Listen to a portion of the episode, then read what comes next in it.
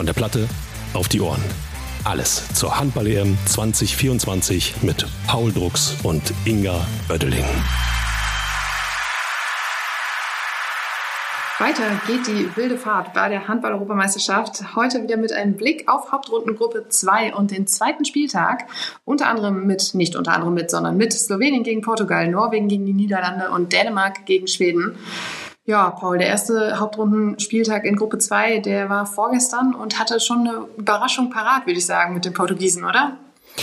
Äh, äh, in der Tat, ich äh, habe es nicht unbedingt erwartet. Ähm, nichtsdestotrotz finde ich, haben sie auch zwei äh, ja solide bisschen auch auch sehr gute Spiele gegen die deutsche Mannschaft in der Vorbereitung gezeigt. Ähm, äh, aber ich habe nicht damit gerechnet, dass sie gewinnen, um ehrlich zu sein.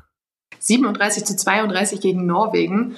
Ähm, für mich jetzt eigentlich schon die positive Überraschung der Hauptrunde. Ähm, das war schon ein recht deutlicher Sieg. Sie haben zwei Punkte gesammelt und ich finde, diese Dynamik, mit der die spielen, ist einfach so sehenswert.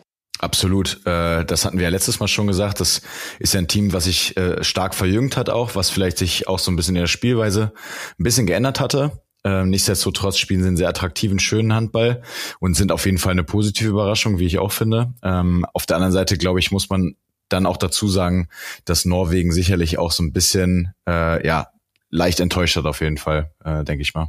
Schöne Überleitung zur negativen Überraschung bislang, denn äh, diese Niederlage war tatsächlich nicht eingeplant. Ähm, der Vize-Weltmeister verliert gegen Portugal und ähm, haben bislang ja auch die Erwartungen nicht so richtig erfüllt. Wir hatten schon darüber gesprochen, dass sie auch in der Vorrunde nicht so aufgetrumpft haben, wie man das gedacht hätte.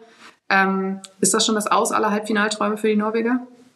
Ich glaube, wenn man sich die Gruppe ansieht, äh, gerade mit Schweden und mit Dänemark noch dazu, äh, wird das für die Norweger jetzt äh, ein ganz, ganz starkes Brett und ich kann mir eigentlich auch nicht vorstellen, dass sie die nächsten Spiele äh, deutliche Leistungssteigerungen hervorrufen können drei Siege sind da dann irgendwie schon Pflicht. Und wenn man bedenkt, dass sie noch ähm, tja, gegen die dann doch recht großen Favoriten ran müssen, ähm, sieht das nicht so gut aus, da hast du recht.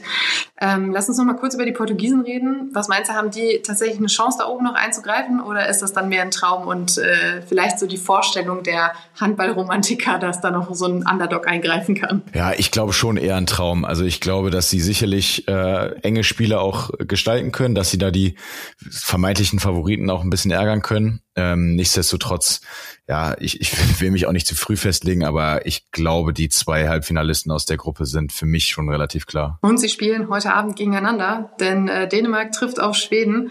Und äh, die beiden marschieren da souverän voran. Und ähm, es ist das direkte Duell schon im Kampf um den Gruppensieg, oder? Für mich auf jeden Fall. Also ich glaube nicht, dass da noch eine andere Mannschaft sich jetzt in diesen Zweikampf äh, oder aus dem Zweikampf einen Dreikampf machen wird, um ehrlich zu sein.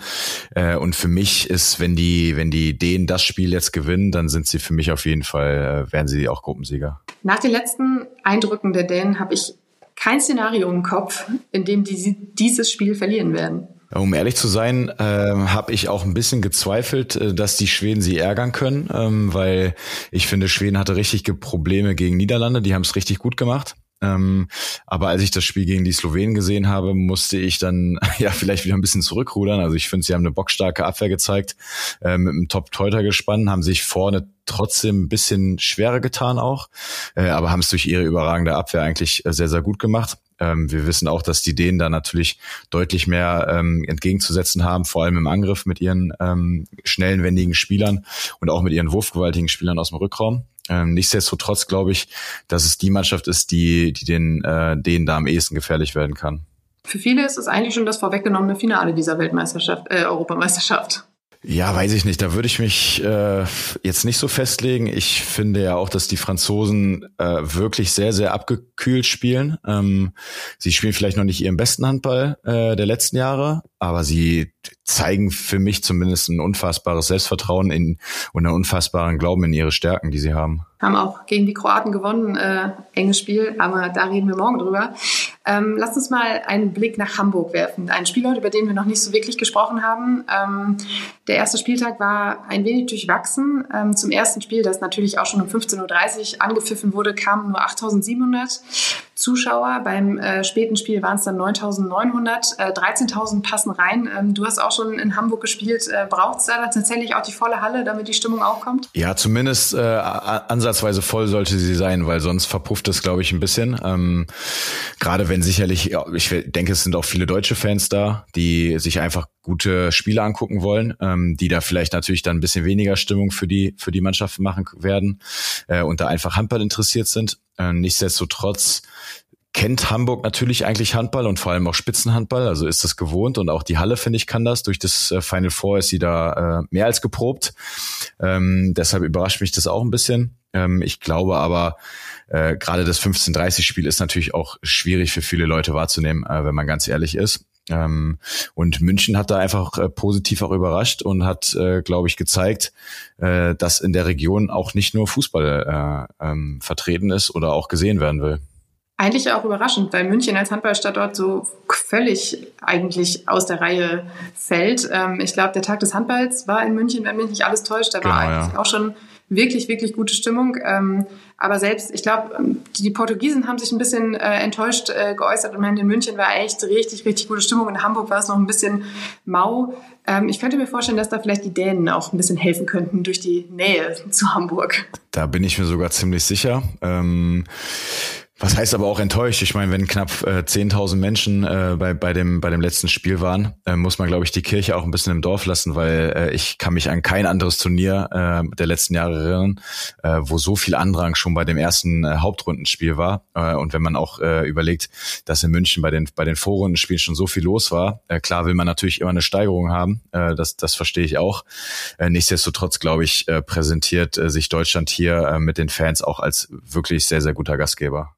Deutschland verwöhnt die Handballer offensichtlich ein bisschen zu sehr, wenn man sich das anhört, oder? Ich glaube auch, äh, klar, ich meine, man ist es hier gewohnt, äh, dass da haben wir das große Glück, auch in der Bundesliga, dass wir ganz, ganz oft vor vollen Hallen, vor ausverkauften äh, Hallen spielen und auch vor großen Zuschauermengen spielen ähm, und glaube ich auch einfach Handball in Deutschland äh, schon sehr, sehr bewusst in der Gesellschaft auch verankert ist. Ähm, und deshalb sage ich, glaube ich, ist das schon Meckern auf hohem Niveau. Und äh, wenn ich das in Köln gesehen habe, dann ähm, ja, glaube ich, äh, hat sich Handball Deutschland da sehr, sehr gut präsentiert. Morgen werden wir dann wieder auf Köln schauen und auf die andere Hauptrundengruppe, unter anderem dann natürlich auf das Duell Deutschland gegen Österreich. Und ähm, tja, die Österreicher, die haben auch offensichtlich das Zeug zum Überraschungsteam dieser EM. Ähm, dein ehemaliger Teamkollege Robert Weber spielt damit, ist jetzt, glaube ich, auch Rekordspieler geworden. Der erlebt dann auch seinen zweiten Frühling. Ähm, hast du mit ihm mal gesprochen zwischendurch? Äh, tatsächlich nicht. Ähm, Robert war ja, ich glaube, nicht mal ein knappes halbes Jahr bei uns, äh, ist ja da ein bisschen eingesprungen. Er hat sich aber super etabliert und ist ein ganz, ganz feiner Kerl. Kannte ihn natürlich früher noch aus der Magdeburger Zeit. Da war er mir natürlich manchmal auch nicht so sympathisch, wenn er gegen uns gewonnen hatte. Ähm, aber Spaß beiseite. Ich freue mich unfassbar für ihn und man muss äh, auch den Hut vor den Österreichern ziehen. Die ziehen das richtig gut durch und ähm, haben auch nicht so viele Wechsel Wechselmöglichkeiten, aber äh, bis dato Hut ab, machen sie es wirklich sehr, sehr stark. Ich bin gespannt auf unseren Blick morgen auf diese Gruppe und auf das Duell Deutschland gegen Österreich. Ähm, bis dahin, euch da draußen wieder vielen Dank fürs Zuhören. Danke dir, Paul, und bis morgen. Von der Platte auf die Ohren. Alles zur Handball-EM 2024 mit Paul Drucks und Inga Oeddeling.